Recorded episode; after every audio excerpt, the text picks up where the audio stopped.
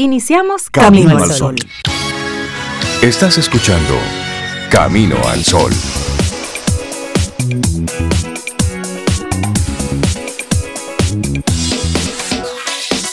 Muy buenos días, Cintia Ortiz, Obeida Ramírez, todos nuestros amigos Camino al Sol oyentes. Muy buenos días. Hola Rey, buenos, días. Cintia, buenos días. Laurita también. Y nuestros amigos, ¿cómo están? ¿Cómo les amanece hoy? Ta, ta, ta, ta, martes. Muy bien, martes 17 de noviembre. La Navidad acercándose a pasos agigantados con todo y COVID, con todo y huracanes, con todo y cambios de presidentes.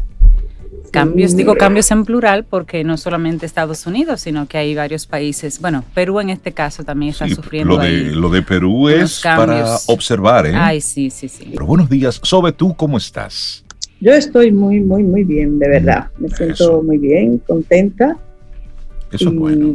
Mira, estoy de frente y veo el sol salir y eso me encanta.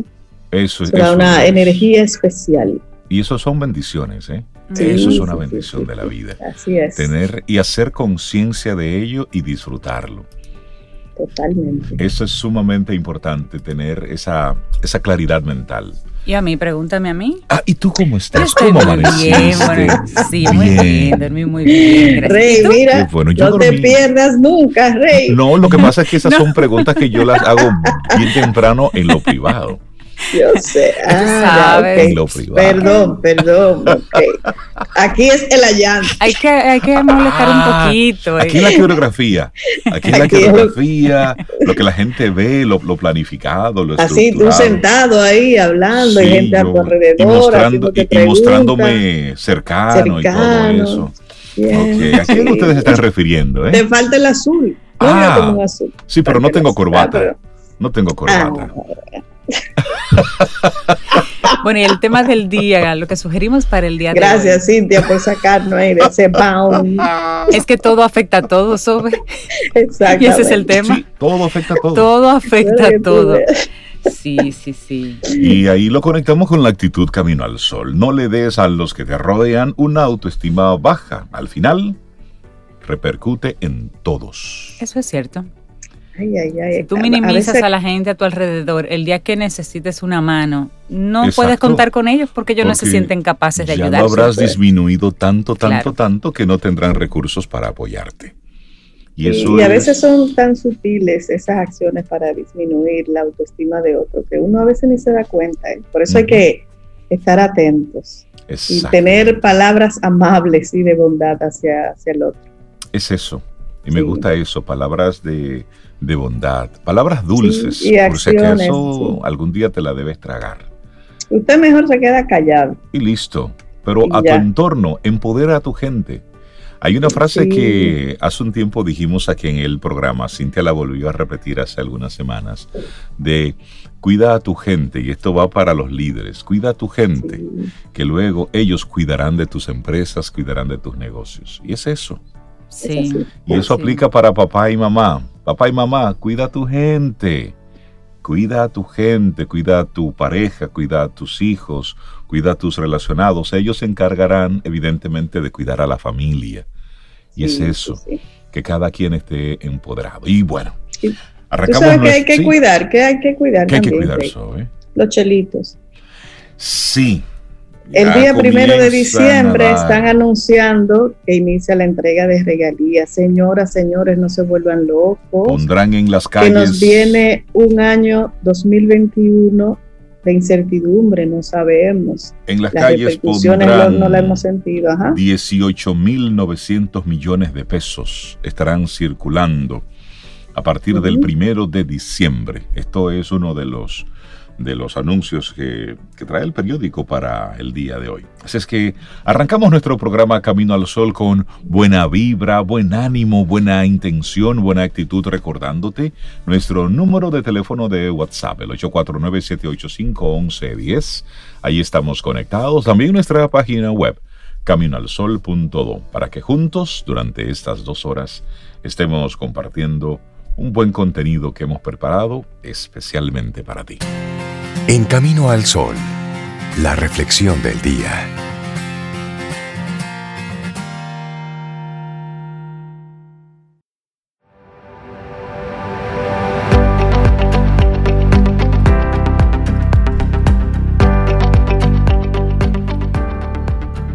Y ya decía Albert Einstein, hablo a todos de la misma forma, ya sea el basurero, o el presidente de una universidad.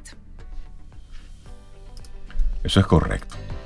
Todos, todos tenemos un algo que decir, algo que opinar, un pensamiento. Y un valor. Y un gran valor. Eso es, eso es así. Bueno, seguimos avanzando aquí sobre en, Camino al Sol. Sí, seguimos acá. Y tenemos. Ajá. ¿Qué tienes ahí? No, no, no. ¿Cómo brillar sin apagar la luz de los demás? Así es. ¿Qué te parece esa pregunta? ¿Qué hace uno? Es que los seres humanos tenemos mucho que aprender de la naturaleza. Pues solo con mirar hacia el cielo podemos darnos cuenta de las estrellas, cómo ellas brillan con su luz propia y no necesitan de nada para ser. No en vano, Mahatma Gandhi, pacifista, pensador, entendió que el mejor camino para lograr el bienestar personal es el autoconocimiento y el amor propio. Sí, pero en el siglo XIX, este siglo está plagado de la palabra competencia. Y también en el siglo XX y en el siglo XXI. Sí, seguimos así en el 20 y en el 21, así es. Esta palabra competencia necesaria para darse a notar en una era de globalización, pero lamentablemente estamos confundiéndola con la abierta rivalidad esa que nos llevará al vacío si no comenzamos a generar alianzas, coincidencias y trabajo con los demás. Tenemos que evolucionar como individuos y dejar de ver a los demás como enemigos. Somos colegas, seamos colegas y aprendamos a brillar con luz propia. Y en cualquier gremio profesional los ataques ya son vistos como algo normal. Un político critica a otro, un artista señala a otro, un deportista ofende a otro y así sucesivamente un método erróneo que estamos utilizando para darnos a notar y para brillar a costa de los demás, cuando lo verdaderamente importante es generar una agenda propia y así destacar. Nunca te vendas a ti mismo como el único y el mejor, dicen por ahí una frase. Los aplausos deben venir de tus amigos, de tu cliente, pero no de ti. Es decir, suelta el yoyo. ya que podrás tener muchos talentos, pero estos podrían verse opacados si proyectas escasa o nula humildad, un componente que debería ser esencial en tu imagen personal. Y aquí hay algunas recomendaciones. Número uno, nunca más hablar mal del colega solo buenos comentarios. Es decir, resiste la tentación de dar tijera. Si estás en el momento del café, si estás en el momento del café, bueno, pues solamente habla cosas positivas de tus compañeros de trabajo. Y si tienes algo que decir, bueno, pues díselo a la persona específica, a la involucrada, no a los demás. Para porque que lo ahí, como dice Fénix, ahí no hay recursos. Sí, no, y díselo con, palabras bondadosas, tú sabes, no, de insultos ni de dañarle la, autoestima a esta persona. Pero hay una segunda, Rey Cintia, motívate a descubrir tu talento y en relación a eso genera ese diferenciador que te va a permitir distinguirte sin necesidad de criticar o señalar a los demás. O sea, no hay que aplastar a otra persona para que tú brilles. Claro, otra recomendación, cree en ti, en lo que eres y cómo eres. Bueno, te compartimos otra. Aprende a ignorar. Seguramente a muchos les molesta tu luz y la única manera de apagarla será por medio de la crítica. Así es que claro. que todo te resbale. Va ese switch. Báñese de aceite, que todo le resbale y siga para allá. Exacto. Esa me gusta, aprender a ignorar. Bueno, y nada, nada te puede hacer daño, a menos que tú le des esa importancia y ese valor. Así es que nada te puede hacer daño. Aléjate de las personas tóxicas. Ese es un muy buen consejo. Yo estoy como identificando así. Te quedas las personas tóxicas, esas personas que llegan a decirte, mira, ¿y tú sabes qué están diciendo de ti por ahí? ¿Sabes? ¿Tú sabes lo que me dijeron de ti? Ahí ponle. Neutralízalos de inmediato. Un cambio radical en la conversación. No, no sé, ni me interesa. Punto. Muchas gracias. Número 7. El arma más poderosa será tu sentido del humor. Sonríe ante los comentarios incómodos. esa, está, buena. El asunto es cómo reaccionaría el otro, pero bueno, a él que lidia con lo suyo, tú por lo pronto ríete y sal de eso. Y aquí la otra, desarrollar esa inteligencia emocional, desarrollarla pero al tope, tope y recuerda que nada es personal en, la vida y debes entender que nadie te va a votar, te vota el trabajo, ni te reprueba, ni te ve feo, simplemente tú decides si eso que piensan de ti te afecta o no, a ti y a tu entorno. Sí, sí. Otro muy buen consejo vez de estar criticando o dejar que te critiquen y que te afecte, comienza a generar alianzas, alianzas con tus colegas, por ejemplo, y disfruta de los beneficios de intercambiar consejos y recomendaciones. Eso, y bueno, y aquí hay un último para personas con, con iniciativas, con aires de emprendedores. Si en tu profesión aún no existe una asociación o una organización o grupo que los aglutine, bueno, pues toma tú la iniciativa. ¿Cómo brillar sin apagar la luz de los demás? Esa es una pregunta que se convierte en la reflexión que nosotros te compartimos en el día de hoy. Ay, Dios mío, ¿y, qué grupo yo voy a formar? Tengo que pensar, a ver. Oh, déjame ver. El grupo de la lengua afuera. que no exista. Vamos, hay que inventar eso. Y antes de, irnos a la pausa, le decíamos a nuestros amigos Camino al Sol oyentes que si tenían algún comentario precisamente sobre lo que, lo que estamos viviendo como país, ¿qué les, qué les parecía? Y tenemos algunos comentarios sobre, ¿cierto? Sí, muchos, muchos comentarios. Tú sabes que nuestros Camino Sol oyentes son coproductores, no es que, decimos. Mira, hay un, comentario de, de Rosalba Gotró ella dice que está totalmente de acuerdo con Rey. El mensaje todo el tiempo ha sido complejo y confuso. Debemos como nación ponernos de acuerdo, al igual que otras naciones, en los protocolos de acción frente a esta emergencia sanitaria. Ese es uno de los comentarios. Pero hay, hay más, hay más. Mira, aquí dice también, eh, dice, este es Nancy Pascual, Estoy 100% de acuerdo con ustedes en sus comentarios sobre el COVID. Nos están exigiendo que nos quedemos en casa, pero el gobierno no para de hacer actividades con aglomeraciones de personas. Resulta contradictorio para uno respetar estas reglas cuando el que las implementa está haciendo todo lo contrario. Deben revisarse. Bueno, Melania Garrido dice, opino que deben quitar el toque de queda el 24, 25 y también el 31. Las autoridades no podrán con toda la población, por supuesto, siempre indicándole a la gente cómo debe proceder en sus reuniones familiares para todos cuidarnos. Eso dice Melania. Okay. Por otro lado, Yuri dice, hay que dejar la farándula y el despilfarro y ponerse a trabajar. Y luego dice entre paréntesis, el ejemplo entra por casa. Y aquí Alexandra Cintia tiene, tiene un comentario así como, tú sabes, fuerte. Dice, yo pienso que es cierto que ya está bueno de cuidar adultos, que cada cual se cuide bajo su responsabilidad y que quiten el toque de queda y que las clases sean semipresencial para que al menos algunos niños puedan retener algo de las clases, ya que los de las escuelas públicas no están recibiendo nada. Esa es una opinión de Alexandra, Camino Solo Oyente nuestra también. Sí, sí. yo, soy, yo soy partidaria de la autogestión. Te informo, te digo, tienen que aparecer las mascarillas, tienen que haber en el país para que puedan cuidarse, la higiene, pero la autogestión, hasta que nosotros no seamos responsables de nosotros, por, por, decreto, por mandato y hasta por consecuencias, no vamos a aprender a cuidarnos, porque siempre hay un operativo que nos cuida. Bueno, estos son algunos, algunos comentarios que algunos Camino a los Oyentes nos han estado compartiendo y lo vamos a seguir eh, compartiendo nosotros con todos ustedes en la medida que van, van llegando. Hay muchos ahí, pero hacemos una, una pausa para comerciales. Cuando retornemos, Néstor Esteves ya está con nosotros para compartirnos como siempre esos esos mensajes que van conectados directamente con, con, la comunicación. Hacemos una pausa, retornamos en breve. Esto es Camino al Sol.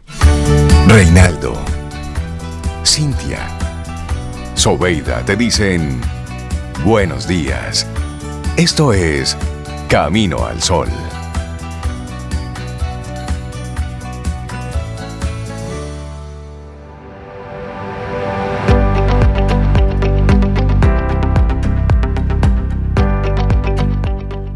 Intenta siempre tratar un poco mejor a las personas de lo que es necesario. J.M. Barry.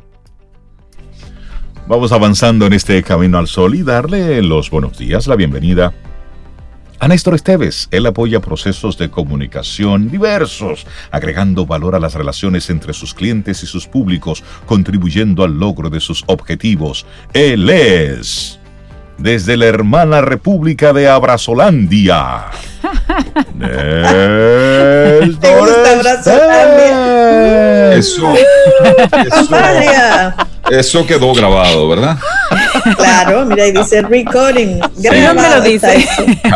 recording. Hola, Néstor, ¿cómo estás? Buen día. Buen día, Néstor. Estoy compartiendo un sumabrazo con ustedes en esta mañana de martes.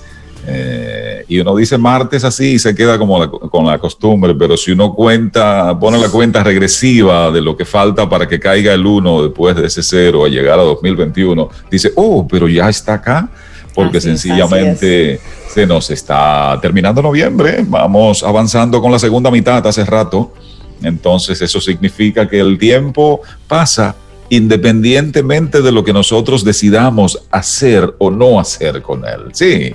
Así es. el tiempo pasa. entre las cosas positivas de, de, esto de que pase el tiempo está esa posibilidad de que nos encontremos y nos encontremos para abrazarnos, aun sea virtualmente, mientras tanto, pero lo más interesante de encontrarse es la posibilidad de eso, como de chocar los carritos, de compartir las ideas, de que eso que en un momento es solo pensamiento vaya tomando forma de concreción. Si te quedas solo con los pensamientos, entonces ya es posible que se quede en pensamiento y nada más. En la medida que eso pensado, que eso sentido, que eso alcanzado a ver se comparte, entonces existe esa posibilidad. Eso te acerca a esa concreción. Y eso siento cada vez que tengo la oportunidad de avanzar un poco más hacia el sol. ¿Y dónde lo dice Néstor? ¿Dónde, está escrito eso? Eso? Eso me recuerda, eso me recuerda a la universidad, ah.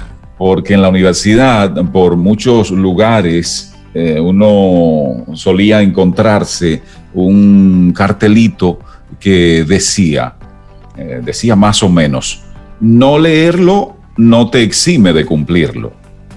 Entonces, para quien en algún momento estaba vulnerando una disposición, estaba vulnerando una regla, estaba como pasándose de listo, queriendo decir, no, yo no lo sabía, eh, entonces venía la pregunta, ¿y dónde lo dice? ¿Y dónde lo dice?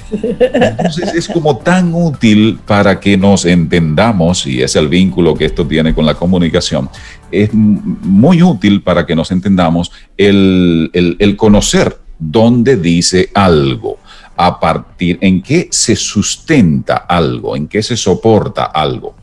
La, las instituciones, las entidades estatales, para poner un ejemplo, están soportadas en una ley, eh, en algún, algún soporte legal tienen en donde se explica en qué consiste, cuál es su función, hasta dónde llegan sus atribuciones. Sí, todo lo que es el marco regulatorio. Exactamente, es así. Entonces es tan importante el caer en la cuenta de dónde dice algo para que eso sirva de ese soporte al momento de uno, bueno, pues emprender. Y, el, y dónde lo dice eh, viene a propósito de algo que se ha estado discutiendo ahora reciente, que de algún modo toca una región por la que siento mucho, no solo por haber nacido ahí, sino por haber... Eh, de algún modo, pues, eh, de haberme renovado ahí. Y hago este cuentecito, este tramito de carácter muy personal, es decir, nací en Santiago Rodríguez, noroeste de la República Dominicana, y mi bachillerato fue en Dajabón, también noroeste, pero mucho más pegado de la frontera. Concretamente me estoy refiriendo a la ley 2801, que es la ley que crea una zona especial de desarrollo fronterizo. Es una ley para beneficiar a diversas provincias, Pedernales, Independencia, Elías Piña, Dajabón, Montecristi, Santiago Rodríguez y Bauruco. Son las provincias eh, favorecidas con esta ley. Uh, acá no habría tiempo para detallar en lo que consiste la ley, eh, pero así de manera muy somera, me animo a comentar, se trata de conceder ciertas exenciones con pagos de impuestos a empresas que se instalen en esa zona. Es una ley del año 2001 que está a punto de vencerse. Esa ley fue promulgada el día 1 de febrero del 2001 y es una ley especial. Entre otras características, las leyes especiales eh, tienen esa, es decir, un tiempo de vigencia. Todas las otras leyes, las no especiales, pues son leyes hasta que se mantengan, hasta que sean, eh, digamos, cambiadas por una reforma, por otra ley. Pero una ley especial incluye un tiempo de vigencia, en este caso 20 años. ¿Y para qué? Bueno, pues para atraer la inversión, atraer inversionistas a esa zona del país, porque se esperó, se, se consideró que de ese modo se iba a provocar una especie de dinamismo económico y que esa dinamización de la economía iba a terminar pues favoreciendo a las personas con generación de empleos, con lo que suele ocurrir cuando, cuando, la, cuando se mueve el dinero, sí. Eh, esa, esa fue la confianza, esa fue la esperanza, para ello fue. ¿Qué ocurre? Desde que esa ley eh, fue promulgada, eh, comenzaron entonces, comenzó un proceso un poco complejo. de un lado, inversionistas atraídos por esto de que, bueno, si no hay que pagar tales o cuales impuestos, podemos tener mejores beneficios. Vamos para allá. Entonces, ok, eh, inversionistas que llegan y que se instalan. Ahora, ¿qué pasa? Otros empresarios entonces dijeron, mm, eso es competencia desleal. Porque eh, tú no estás pagando un impuesto y le estás vendiendo a los que son mis clientes. Claro, y afecta a la competitividad, evidentemente. Exacto llegaron algunos reclamos. En función de esos reclamos hubo algunas modificaciones. Ahora, ¿qué pasa? Estamos prácticamente en hora cero porque ya se está venciendo esa ley. Y con el vencimiento de esa ley, entonces muchos de los inversionistas que se han instalado en estas provincias que ya mencioné, dicen, bueno, si no hay una garantía por parte del Estado, sencillamente nos vamos. ¿Por qué? Porque recordemos, estamos hablando de la zona fronteriza, estamos hablando de una zona con condiciones socioeconómicas muy bajas, entonces eh, es una zona muy alejada además de los grandes centros urbanos, de los centros del gran consumo. En consecuencia, solo transportar lo que allí se produce, eso dispara los costos grandemente. Entonces, ok, ¿Qué significa esto? Que lo que se deja de pagar como impuesto se está pagando de otra manera. Porque hay que, hay que, no solo lo vemos como costo en transporte, no, esto implica maquinaria, esto implica también eh, personal que tiene que ir con esa maquinaria, el riesgo que implica, el transportar la, la mercancía, los accidentes, bueno, todos los riesgos que esto implica. Bueno, pues hay una especie de discusión ahora, especie no, discusión propiamente en torno a si esa ley ya se deja y se queda hasta ahí, eh, se hayan cumplido o no se hayan cumplido los propósitos eh, que la motivaron. Y la otra versión, la, versión de tanto de los empresarios, 87 empresas hasta el momento se han instalado, la mayor cantidad en Montecristi. Eh, en el sur, muy pocas, escasísimas empresas se han instalado en las provincias sureñas. Entonces, desde quienes se han instalado y desde las poblaciones, desde los territorios, se reclama, dice, bueno, que se modifique esa ley para que llegue más allá de los 20 años. En el Senado ya se tomó la decisión y el Senado aprobó en dos lecturas prolongar por 30 años la vigencia de esta ley. Durante la campaña, la mayor parte de los políticos se manifestaron en favor de que se prolongara la vigencia de esa ley. Ahora, en la Cámara de Diputados hay dificultades para ello. Eh, y dificultades que...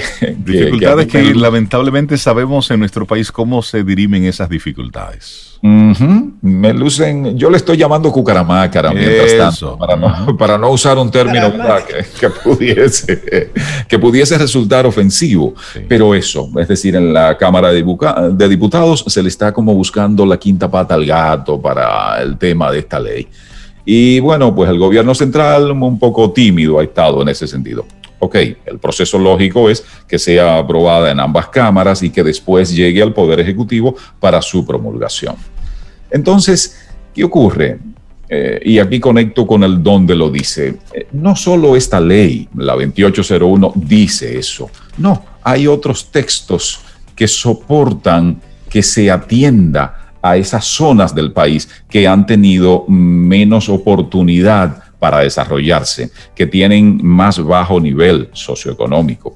Por lo pronto hay otra ley, es la ley 1-12, que es la que soporta la Estrategia Nacional de Desarrollo. Y aquí quiero eh, buscar el texto para, leerlo, porque como esta no es mi área, no ando memorizando esos textos. Dice la, la, la 1-12 específicamente en, en el objetivo 243 que la Estrategia Nacional de Desarrollo se dedica a promover el desarrollo sostenible en la zona fronteriza.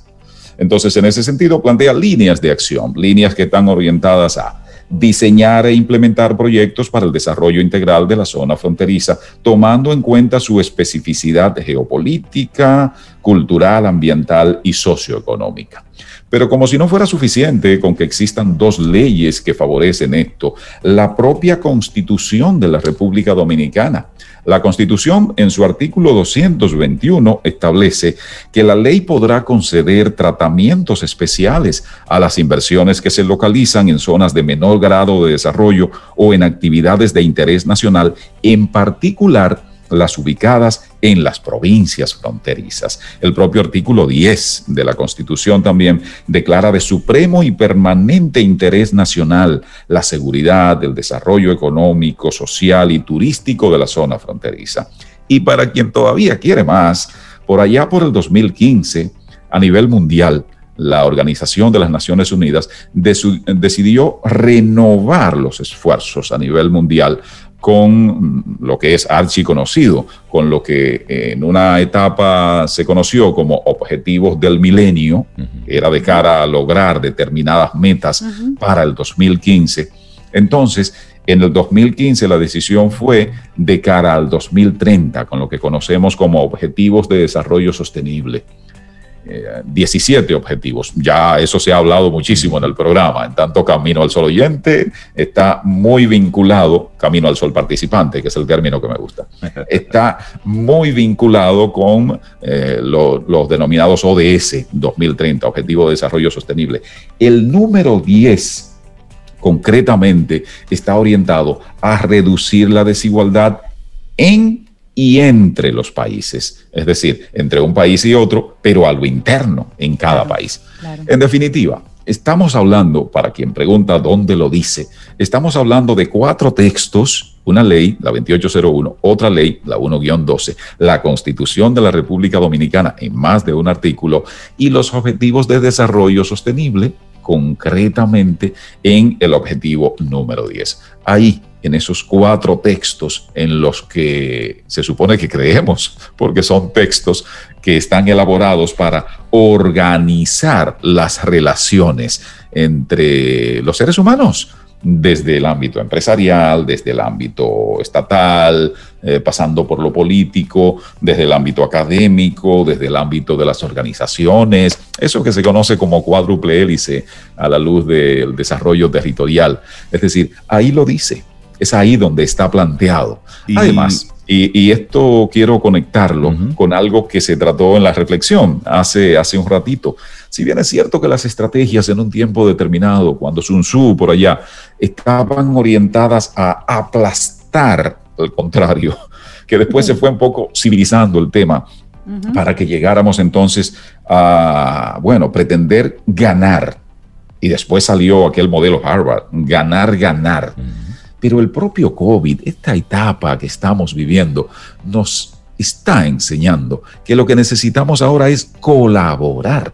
Es decir, No se trata de avasallar, de, de, destruir a la contraparte. No, se trata de que colaboremos, de que tendamos la mano para que esto sea sostenible, para que podamos llevarlo. Para que juntos podamos salir de esto. Y quiero aprovechar, Néstor, que tú pones este tema, porque hay otro que está vinculado con las empresas y con la inversión, en esta oportunidad con la inversión extranjera, porque se está proponiendo el que a las nuevas inversiones, y esto es para atraer a nuevos inversionistas, igual se le, se le dé una, una gracia de 20 años, precisamente que tenga, que sea los impuestos totalmente congelados, los arbitrios municipales, los regímenes aduaneros, el régimen laboral, todo esto a las nuevas inversiones, hablando un poco sobre, sobre la ley, y ahí es donde muchos empresarios quieren trabajar, la reforma de la ley de fomento a la inversión extranjera que han estado promoviendo por años. Entonces, eh, se está poniendo inclusive como ejemplo lo que ha estado sucediendo en algunos países que tienen una ley de fomento a la inversión extranjera. Pero tú traer como un caramelo, y ahí sí es ojo aquí, traer como caramelo el que durante 20 años una empresa pueda estar aquí, es decir, inversión extranjera, y tener entonces durante 20 años los impuestos congelados, todo lo que tiene que ver con aduanas, todo lo que tiene que ver con los arbitrios municipales. Al final, eh, tiene esto tantas lecturas, porque si bien es cierto que lo que tú planteas es para incentivar unas zonas específicas que están ahí y eso que hay que ver el impacto que ha tenido esa medida. Hay que ver cómo eso se ha traducido realmente en beneficio de la población, cómo esos 20 años que han tenido esas empresas en esas comunidades ha beneficiado no el bolsillo exclusivamente del empresario ni de sus inversionistas, sino de la comunidad, que al final de cuentas ese es el interés de que esas empresas lleven productividad y riqueza a la zona, no solo para su bolsillo. Es decir, esos números también es bueno verlos, Néstor. ahora que planteas eso, Rey, justo estoy escribiendo, esto debe estar entregado para difusión en, medios eh, mañana, como tarde pasado mañana, y justo estoy escribiendo algo que he titulado, La 2801 es necesaria, pero no suficiente. y, esto, bueno, eh, ustedes recordarán que me encanta el tema de la matemática. Entonces, esto tiene que ver con aquel tramo de la matemática cuando uno comienza con ecuaciones algebraicas y algunos temas vinculados a la lógica. Ahí es que viene lo de doble implicación y lo de cuando algo es necesario y además suficiente, que es cuando se habla de aquella doble implicación. Pero bueno, no vamos ahora a meternos en el mundo matemático acá.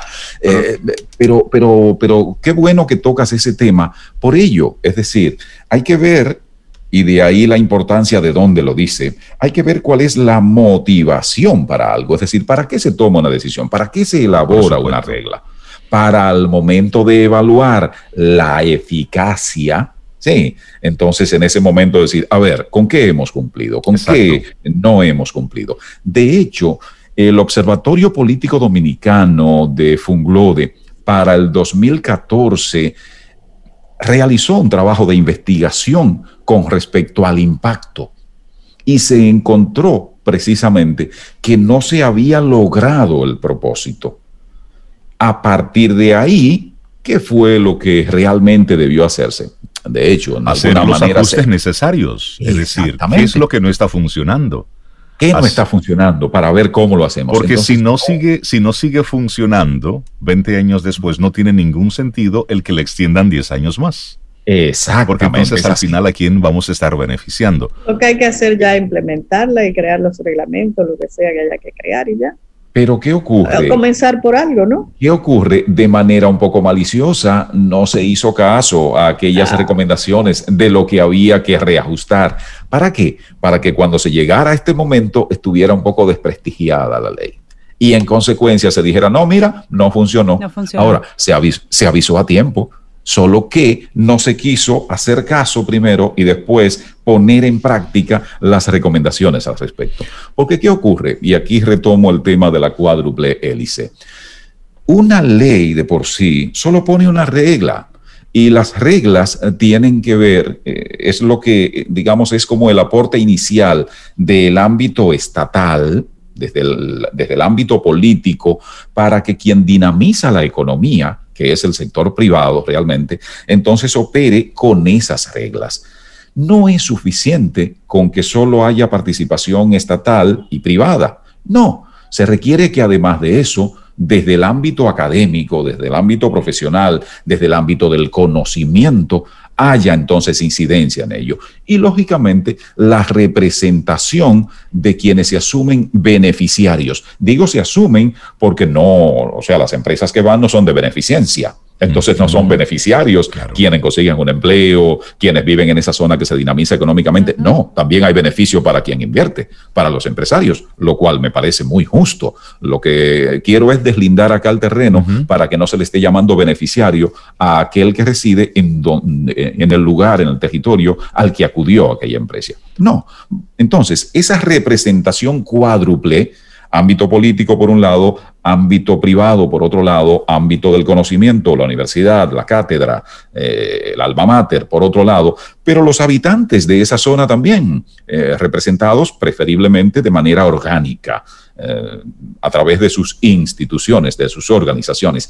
Eso es lo que garantiza ese equilibrio, eso es lo que garantiza ese entendimiento. Y con ese entendimiento entonces logramos que el objetivo inicial, mejorar las condiciones de vida lograr promover bienestar y que ese bienestar eh, conecte con lo que se promueve permanentemente en Camino al Sol, con la felicidad. ¿Dónde lo dice? Bueno, pues ahí está. Y creo que hoy estamos invitando a nuestros amigos Camino al Sol oyentes a eso, alimentar el pensamiento crítico, a no dar las cosas por sentado, a no tomar simplemente la información tal como nos la plantean, sino hurgar, investigar, profundizar en cada una de ellas. Néstor Esteves, gracias por ponernos este tema en el día de hoy. Muchísimas gracias. Escríbenos 849-785-1110. Es nuestro número de WhatsApp. Camino al camino, al camino al sol.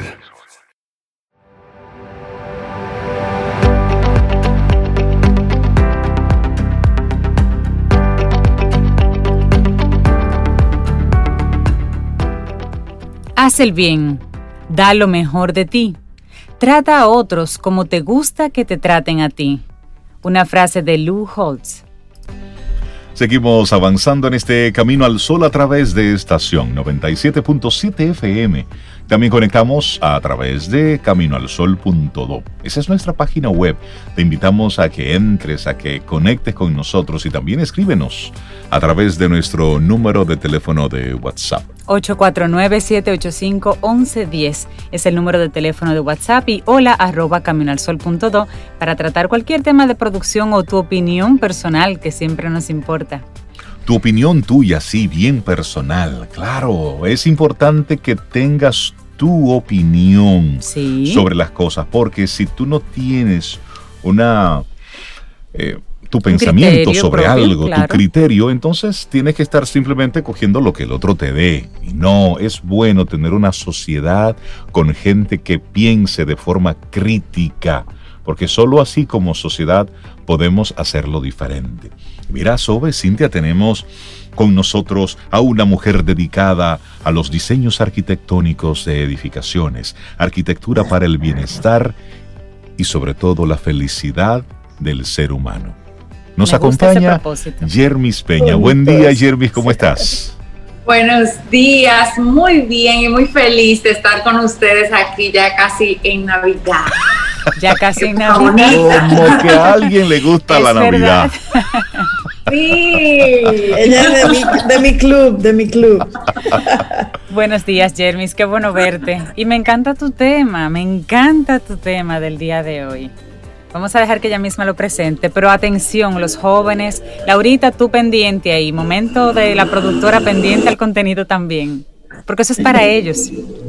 Señores, esto es un contenido especial, así mismo como dice Cintia, para que aquellos jóvenes desde temprana edad se animen a invertir. Invertir en bienes raíces no tiene edad ni presupuesto ahora mismo. Eh, si algo nos ha traído esta pandemia de positivo es explorar nuevas oportunidades. Y cuando digo jóvenes, también me voy al otro rango, aquellos de tercera edad que tienen sus ahorros y no saben qué hacer con ellos, pues les cuento Existen ahora muchas ofertas en el mercado de apartamentos con pocos metrajes. Eso nos da la oportunidad de por un poco monto muy mínimo, pues poder tener esa primera vivienda. Para los jóvenes, por ejemplo, pueden alquilarlos, pueden alquilarlo en plataformas de renta corta o de, de plazos más largos pero también existe algo a nivel internacional que pronto estará también en República Dominicana, que es una bolsa de valores para eh, casas. Actualmente oh. las bolsas de valores que tenemos a nivel local solamente hacen inversiones eh, para edificios comerciales y corporativos. Estas inversiones de bolsa de valores en casas te permite desde 20 dólares ser copropietario de, de alguna eh, propiedad. Wow. Interesante. es súper interesante porque va formando ese joven en la capacidad de inversión y de retorno. Entonces, tú vas a recibir un beneficio por el alquiler de esa vivienda. Eh, debes de ser muy inteligente a la hora de seleccionar, porque obviamente vas a tener un pool de propiedades y ahí entra la parte de negocios. Y qué bueno, porque a corta edad puedes ir viendo, puedes quizás perder dinero en alguna, pero puedes ganar también y vas haciendo como ese, el, músculo, forjando ese músculo del ahorro, de las inversiones. Eh, yo no soy muy de animar a los muchachos jóvenes a invertir en vehículos, soy más de animarlos a invertir en bienes raíces, porque es una inversión que a largo plazo siempre va a ser más rentable, va a cuidar tu dinero. Oye, pero me parece interesante este modelo de negocio. ¿Y cómo nos pudieras dar pinceladas, Jeremy, de cómo, de cómo funciona esto? Mira, que hay tres jóvenes interesados. Sí, aquí somos, somos tres, somos tres muchachones que estamos en el mundo así como, eh, que nos pica las manos, de ver cómo podemos ir invirtiendo algo. Y hablemos un poquito también, Jeremy, aunado a esa pregunta, modelos que hayan funcionado eh, a nivel internacional, ¿dónde está funcionando esto? Mira, mayormente están en Europa, pero ya están en Latinoamérica también. Hay muchísimos sites donde pueden eh, ingresar, incluso pueden hacer esas inversiones aún estando aquí en República Dominicana. Lo bueno es que ya llega a nuestro país y esto va a permitir que tú puedas tener copropiedades con algunos otros jóvenes. Hay algunos casos que eh, les puedo hablar puntualmente porque me ha pasado en que muchachos se han unido eh, seis amigos y entre todos adquieren una propiedad. Y luego entonces pues, la ponen bajo renta y bueno, ahí eh, adquieren su retorno. Lo importante de todo esto es que cuando nosotros iniciamos la vida productiva, a veces no sabemos qué hacer y quizás lo más tentador es gastarnos el dinero que, bueno, que recibimos y gastarlo en la totalidad. Eh, hacer ese hábito de poder reservar y ahorrar, no de forma pasiva, porque a veces tener el dinero en una cuenta bancaria no es lo que te está animando a seguir ahorrando. Lo que te puede animar es ver el retorno, ver que tenía mil y al final del año mi rentabilidad fue el 5%, fue el 6%, fue el 7%. O sea, ese, ese juego que podemos hacer con las finanzas. Es súper interesante. En el caso de los bienes raíces, como le decía, en nuestro país está dando un modelo de apartamentos de mucho menor tamaño, lo que permite que con poco, con una poca inversión o planes de pago, o sea, un proyecto que te dura dos años, tres años, tú puedes ir pagando cuotas eh, flexibles y luego ya quizás ni siquiera tengas que financiar.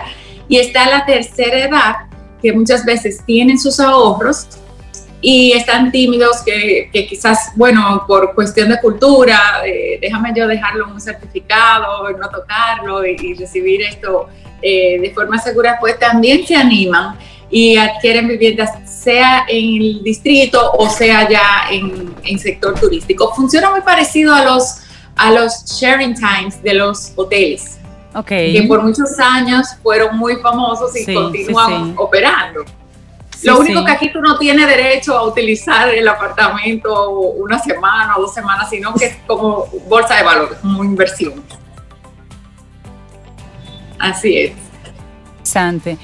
Me, me, me, me, encanta la propuesta, Jeremy. Solamente sí me deja como con una pregunta, por ejemplo, en, cuanto a, a, título de propiedad, a, a, lo que es traspaso. Si una de las personas que compró la propiedad le pasa algo, una especie de entró en una comunidad, se casó o salió de comunidad, estaba casado cuando compró y ahora se divorció. ¿Cómo se manejan esos casos? ¿Tienes alguna idea de cómo ese modelo va a funcionar? Tú tienes tu título, tú tienes tu título de propiedad eh, perfectamente, es compartido obviamente y va a ser de acuerdo al porcentaje de tu inversión. Como las inversiones inician desde montos muy mínimos, hasta quizás te animas y, quieres invertir 10 mil euros de repente. Entonces va a variar, pero lo vas a tener el título. Si, por ejemplo, esa persona se casa, pudiera hacer el traspaso igual, legalmente, igualito que si fuera el título completo, de incluir también a su pareja o que si lo compraron entre los dos, luego hacer el cambio legal. Eh, lo importante de todo esto es que nosotros podamos eh, identificar diferentes canales donde los jóvenes que comiencen esa vida productiva puedan animarse, que no siempre es estableciendo un negocio a nivel eh, de emprendurismo o algo que te pueda tomar mucho tiempo, quizás porque ya trabajan, sino ir jugando con nuevos mercados eh, que obviamente tienen una rentabilidad y ya a largo plazo eh, pudieran de repente eso era grandioso, es decir, tengo una casa en Suiza y también tengo un apartamento en París. Eso suena muy atractivo. Mira, y, y, estamos hablando de que esos son, son negocios que están desarrollándose. desde tu experiencia, ¿cuál ha sido los resultados? Es decir, una vez ya dentro de, este, de, este esta dinámica de negocio, de este modelo, ¿qué tal la rentabilidad? Ya tú has mencionado que hay en Europa específicamente, donde más se está desarrollando. Pero ¿qué tan efectivo es, es este negocio? Lo que hemos venido viendo a lo largo del tiempo es una transformación de las estadías cuando viajamos. Los hoteles se están tratando de parecer lo más posible a los hogares, saliendo de la estandarización. Ya tú no quieres eh, llegar a un lobby frío, no, tú quieres conectar, tú quieres eh, calidez, tú quieres un trato personal. Y eso pasa en este tipo de, de también de negocios. Muchos de ellos que se dedican a la renta corta es porque ese viajero prefiere quedarse en una casa o en un apartamento para conocer mejor la ciudad y conocer mejor de, como siempre eh, hablamos sobre ese sentido de comunidad. Obviamente el hotel tiene una, una barrera muchas veces. Hay algunos que no, que se han rediseñado, pero la mayoría son estandarizados para que tú te sientas tranquilo, que no importa en qué país tú estés, vas a tener el mismo confort. Entonces, eh, estas rentas se dan en dos eh, ámbitos. O pueden ser que están rentando esa propiedad a largo plazo, de un año, de dos años, o pueden ser a corto plazo. Ahí entra en juego el análisis que pueda hacer ese futuro inversionista de estudiar cómo vienen las proyecciones de esa, de esa propiedad, de estudiar el área, de estudiar el crecimiento. Entonces, por eso es algo también interesante, porque no es solamente llegar y, como si fuera una apuesta, aquí pongo 100 eh, dólares. No, es hacer todo un análisis y saber escoger cuál va a ser esa propiedad de la cual pues me va, voy a salir más beneficiado. Pero definitivamente es un, modelo que va a seguir en crecimiento porque también te expone menos. No es lo mismo tú eh, arriesgar el 100% que arriesgarlo en equipo. De repente, por alguna razón, esto no fue muy bueno, el negocio no, está siendo muy rentable, pero eh, entre todos, el trabajo en equipo, así mismo, perdimos en equipo, eh, voy a perder mucho menos dinero o puedo tener varias eh, propiedades, hacer un, split eh, entre todos y cuando alguna no esté rentándose muy bien, pues probablemente la otra sí. Sí, Jermis, ¿habrá algún requisito particular que estos jóvenes deban cumplir? Por ejemplo, ¿deben trabajar? Te pregunto porque aquí hay muchos jóvenes que son freelancers, que su trabajo es independiente. ¿Eso sería un elemento para medir si la persona puede o no optar por un préstamo o por una asociatividad para comprar una propiedad?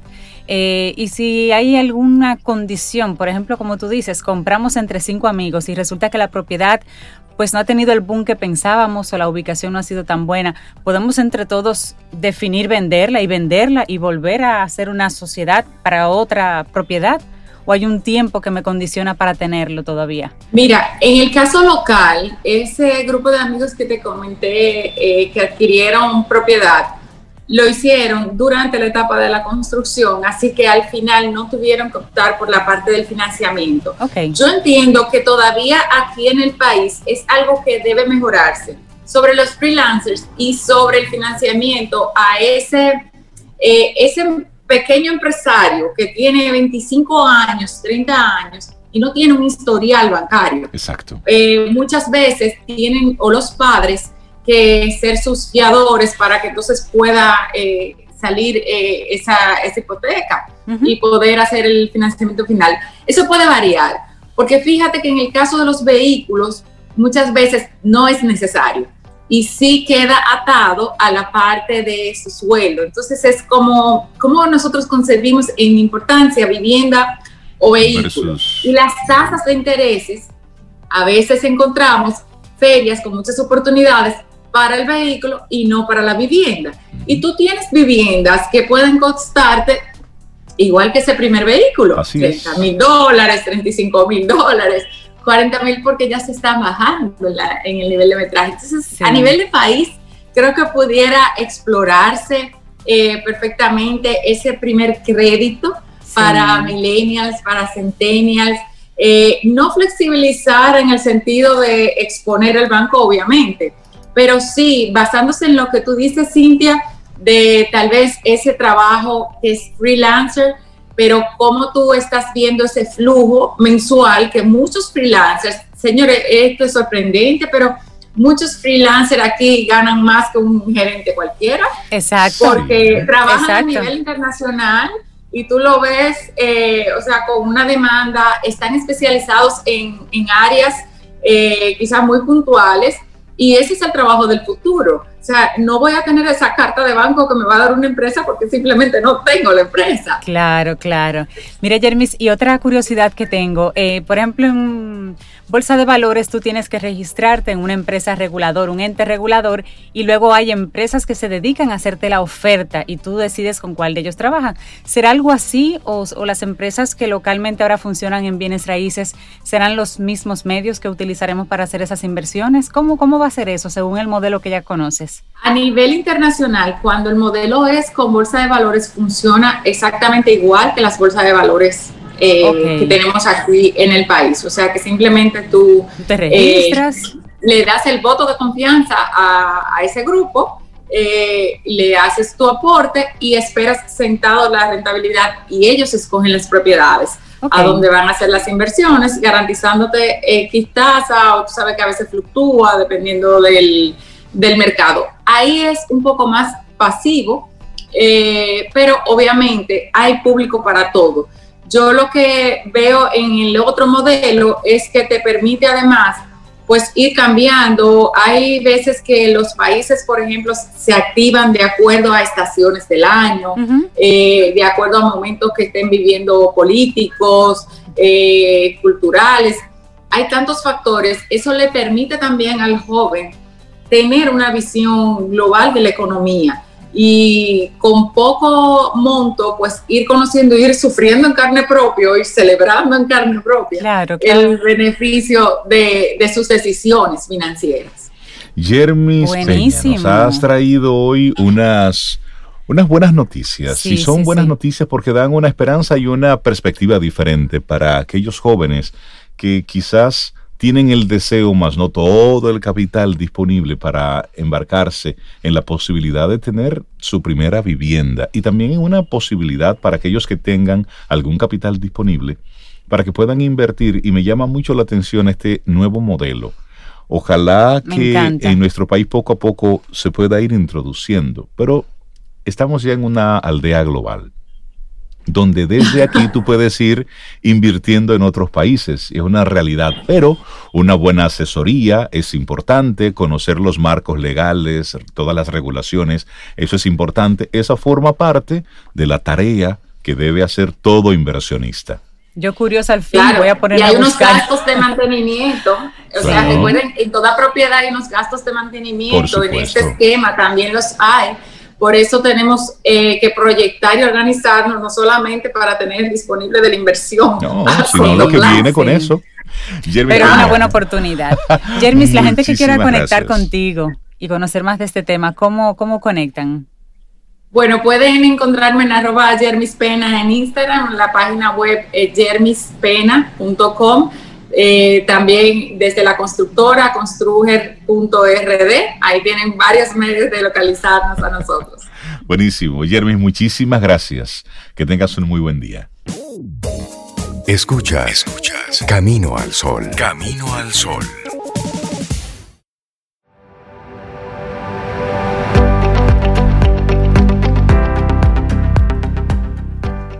Y te recordamos que ya abrió sus puertas Juguetón Charles de Gaulle, con todo lo que tus pequeños sueñan para estas Navidades. Vive con nosotros la magia de la Navidad. Juguetón Charles de Gaulle número 10. Te esperamos. Vamos avanzando en este camino al sol, 8.44 minutos. Seguimos, es martes, estamos a 17 de noviembre. Y nosotros para darle los buenos días, la bienvenida a Giovanni Montero psicólogo deportivo y cabeza de ES Perfiles. Buenos días, Giovanni, ¿cómo estás? Bienvenido. Gracias, gracias. Buenos días, Rey. Buenos días, Cintia. Buenos días, Giovanni. Qué bueno verte. Escala de valor deportiva el tema que nos ocupa en el día de hoy. Eso va a ser un 101 porque y yo vamos como a hablar desde soy un atleta de alto consumo, estaré muy atento. un atleta ah, de alto trabajas con los de alto rendimiento. Exactamente. Ah, sí, sí, es cierto, es cierto. Me confundí, profesor. Tú, rinde mucho también, tú rinde mucho. Sí, sí, sí, rinde mucho, exactamente. Exactamente. Sí, señores, fíjense la escala de, de valor. Cuando hablamos de valor, no hablamos de, de un elemento tangible, ni hablamos, ni cuantificamos elemento que cuesta o no. Una, eh, eh, la experiencia que hemos tenido trabajando con atletas, eh, hemos visto que los atletas, como parte de su motivación, parten en sí de un valor, una creencia, lo que ellos creen, lo, lo que ellos asumen como válido para hacer lo que hacen. Entonces, viendo estos elementos en los diferentes atletas, pero también comparándolo con la dinámica de las personas fuera de los deportes, entonces nos comenzamos a dar cuenta de que todos nos movemos a partir de un valor per se. Entonces, ese valor es, que es eh, el que determina la acción, la intensidad de la acción y hacia dónde me muevo. Es decir, lo que me mueve, lo que me hace hacer eso que hago, es algo que simplemente me, sobrepasa. Y como me sobrepasa, pues tengo que ir en pos de ello. Exactamente. Por ejemplo, vamos, a poner un ejemplo. La puntualidad. Cuando yo tengo como valor la puntualidad, sin importar qué, yo voy a hacer todo el esfuerzo posible estar ahí. Pero puntualidad para mí no es llegar a las 5 de la tarde, es llegar 4.45 de la tarde porque para mí eso es puntualidad. Exacto. Llegar Entonces, fíjate que, qué interesante cuando nosotros podemos determinar nuestra escala de valor y cuáles son los valores que nosotros tenemos como prioritarios. Entonces, eso nos va a permitir eh, comprender comportamientos de, de personas y poder entender por qué hace lo que hace. Esto, es eh, interesantísimo porque eh, no se había visto antes desde esa perspectiva. Entonces eso nos va a ayudar a nosotros como a, a comprender más por qué un atleta se comporta de esa manera y qué persigue con eso. Entonces, Giovanni, por lo que tú dices, de repente un atleta puede mejorar su rendimiento si ustedes identifican un valor que necesita ese atleta, pero que no lo tiene, y entonces ustedes ayudarlo a desarrollarlo? Exactamente. Lo primero, todo, todos nosotros nos movemos en una escala de valor. Es identificar, porque ya está ahí. Ahora bien, quiero aclarar, las escalas de valor que nosotros manejamos no son rasgos de personalidad. Es decir, un rasgo de personalidad, según la definición en, el contexto psicológico, eh, es una característica eh, permanente y estable durante toda la vida del individuo. Él es como es y no cambia.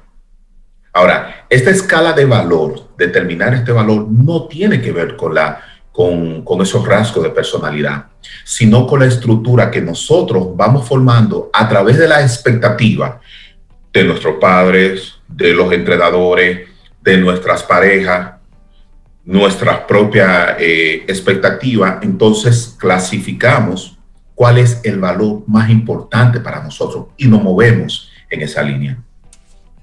Óyeme, interesante porque cuando un entrenador sabe cuáles son los diferentes valores de los miembros de su equipo, él puede utilizarlo en beneficio del equipo mismo.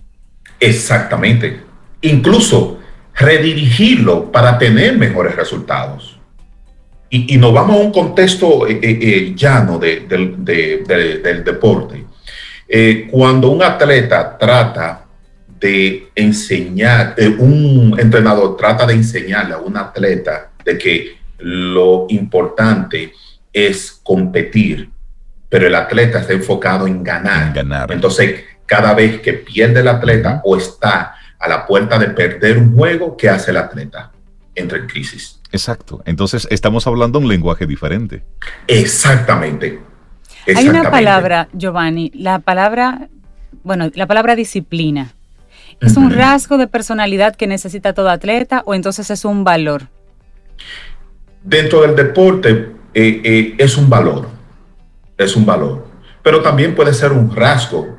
Eh, lo que tendríamos que determinar esa estructura de disciplina que viene desde el seno familiar, si viene desde, desde el inicio del contacto del niño y se establece con que la disciplina es lo más importante, entonces se convierte en un rasgo de personalidad.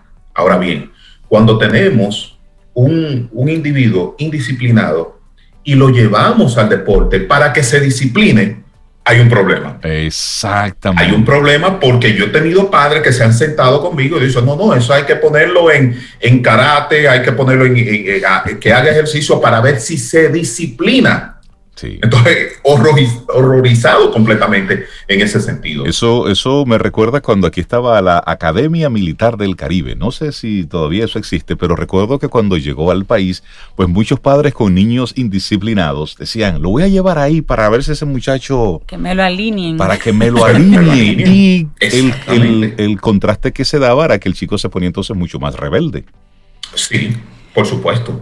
por supuesto, es así. Cuando una persona quiere, un joven se acerca a ti, quiere explorar la, vida deportiva, pero no sabe bien por dónde ir, este tipo de perfiles psicológicos te puede ayudar a ti a decir, mira, tú trabajas mejor solo. Te vamos a indicar eh, deportes en los que tú trabajes solo, tenis, no sé qué, natación. O mira, tú eres bueno en equipo, vamos a entrar a equipo. Y puedes como alinearlos un poquito. Pero si ya el muchacho dice que quiere ir a pelota, pero no sabe trabajar en equipo. ¿Cómo hacemos eso? Eh, mira, en el caso de la pelota, eh, es el deporte más raro que hay. Es el único deporte en equipo que se juega individual. Mira qué bien. Entonces, en, el caso de la pelota no, no, tendría mucha trascendencia, no, pasa nada ahí, pero sí va a tener algunas situaciones porque en un momento tiene que jugar para el equipo, en, en el sentido de sacrificarse por el equipo. Es decir, en el momento en que tú te tienes que hacer algo, tienes que hacer un toque para que avance un corredor, si yo no tengo un sentido, un valor de equipo, entonces yo simplemente me voy a negar y voy a entrar en crisis en esa parte. Por eso es importante determinar esta, eh, esta escala de valor en los muchachos. La semana pasada yo determiné eh, los tres valores principales de, de un tenista. El primero era la amistad. Oigan qué interesante esto. Como era la amistad, cada vez que juega con un amigo o hace un amigo previo a un torneo de manera inconsciente, pierde. Mm. Ay, porque quiere que su amigo gane. Exactamente. Pero es, es sumamente interesante. Entonces, cuando... y además generosa esa persona. Sí, y cuando comenzamos a ver esto y cuando se le explicó a este atleta lo que estaba haciendo, se quedó simplemente, fue como, como, eh, eh, eh, oh, oh, pum, y una luz se incendió dentro de él. Y simplemente bajó la cabeza y se sonrió, porque estaba reconociendo realmente que hacía eso, pero no era consciente que lo hacía. Mira y cuando tenemos, en, en, otro caso, un atleta que le da mayor valor, tiene como valor la comodidad, entonces el entrenamiento para él va a ser algo horrible. Por supuesto y va, a hacer todo lo posible por no entrenar. Entonces va a entrenar a un 60% y en los juegos va a querer jugar a un 100%. Piense la dinámica tan interesante de todos estos elementos y cómo nosotros nos comportamos. Ahora bien, ¿esto se queda solamente en el contexto deportivo? No. Fíjense, determinen ustedes cuáles son, cuál es el valor principal. Por supuesto, nosotros no tenemos un solo valor tenemos una, un listado de valores, ¿verdad? Una escala, pero le damos mayor importancia a uno. ¿Y cómo yo puedo desde casa, desde esta reflexión eh, individual, identificar cuáles son esos valores que yo tengo? ¿A qué yo le doy más importancia? En esto, lo que pueden hacer un, un listado de valores, lo que les salgan, lo que ustedes entienden como, como valores, ¿verdad? Y de ahí sacar los principales cinco, lo que ustedes le dan mayor importancia. De los cinco, escogen los tres y de esos tres entonces hacen una clasificación del 1 al 3, donde el 1 es más importante que los otros dos. Okay. Ahora bien, que se clasifique uno en la primera posición no quiere decir que no le dé importancia a los otros dos, sino que se guía por ese valor per se. Y ahí entonces nosotros vamos a poder comprender eh, muchas características de nuestro comportamiento y hacia dónde vamos. A mí me encanta porque ese ejercicio se puede hacer en familia y tres, cuatro miembros de la familia, ok, vamos a buscar los valores de fulano y él puede hacer su lista, pero los demás que lo conocemos podemos decir, no, pero yo también he notado que tú le das mucho valor a esto, a la palabra, a la puntualidad, a no sé qué, y a ir haciendo esa. Es un buen ejercicio porque para hacer en, casa se puede trabajar muy bien. Por ejemplo, eso que tú decías, si mi hijo tiene como un valor muy importante la comodidad, no va a querer hacer tarea de noche, no va a querer estar disciplinado frente a la pantalla que está tocando en estos días. Y tengo herramientas para encontrar formas para ayudarlo. Eso está excelente, Giovanni, porque no se queda en el ámbito deportivo. Eso aplica para todo. Así es, así es, así es. Y sobre todo como como es un elemento que se puede trabajar, las personas pueden cambiar y reclasificar su, escala de valor. Tenemos reunión. tenemos reunión. Tenemos reunión en casa.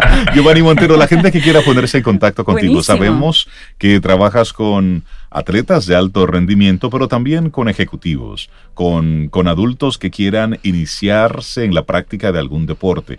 Y ustedes desde ese perfiles ayudan a ese ejecutivo, ayudan a esa persona, a ese adulto, a que se encauce en la actividad deportiva que esté conectada con su personalidad, con su, físico, para enriquecer su vida.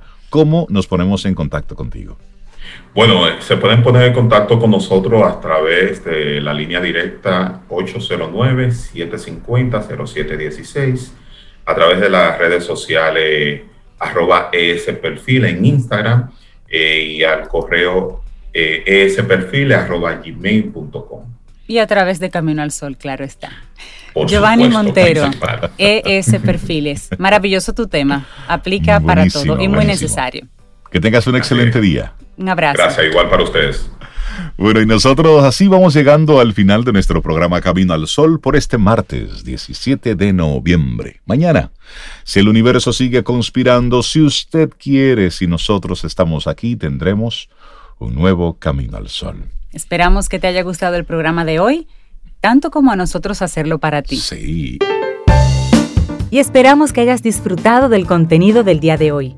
Recuerda nuestras vías para mantenernos en contacto. Hola arroba caminoalsol.do. Visita nuestra web y amplía más de nuestro contenido. Camino al Sol.do. Hasta una próxima edición. Y pásala bien.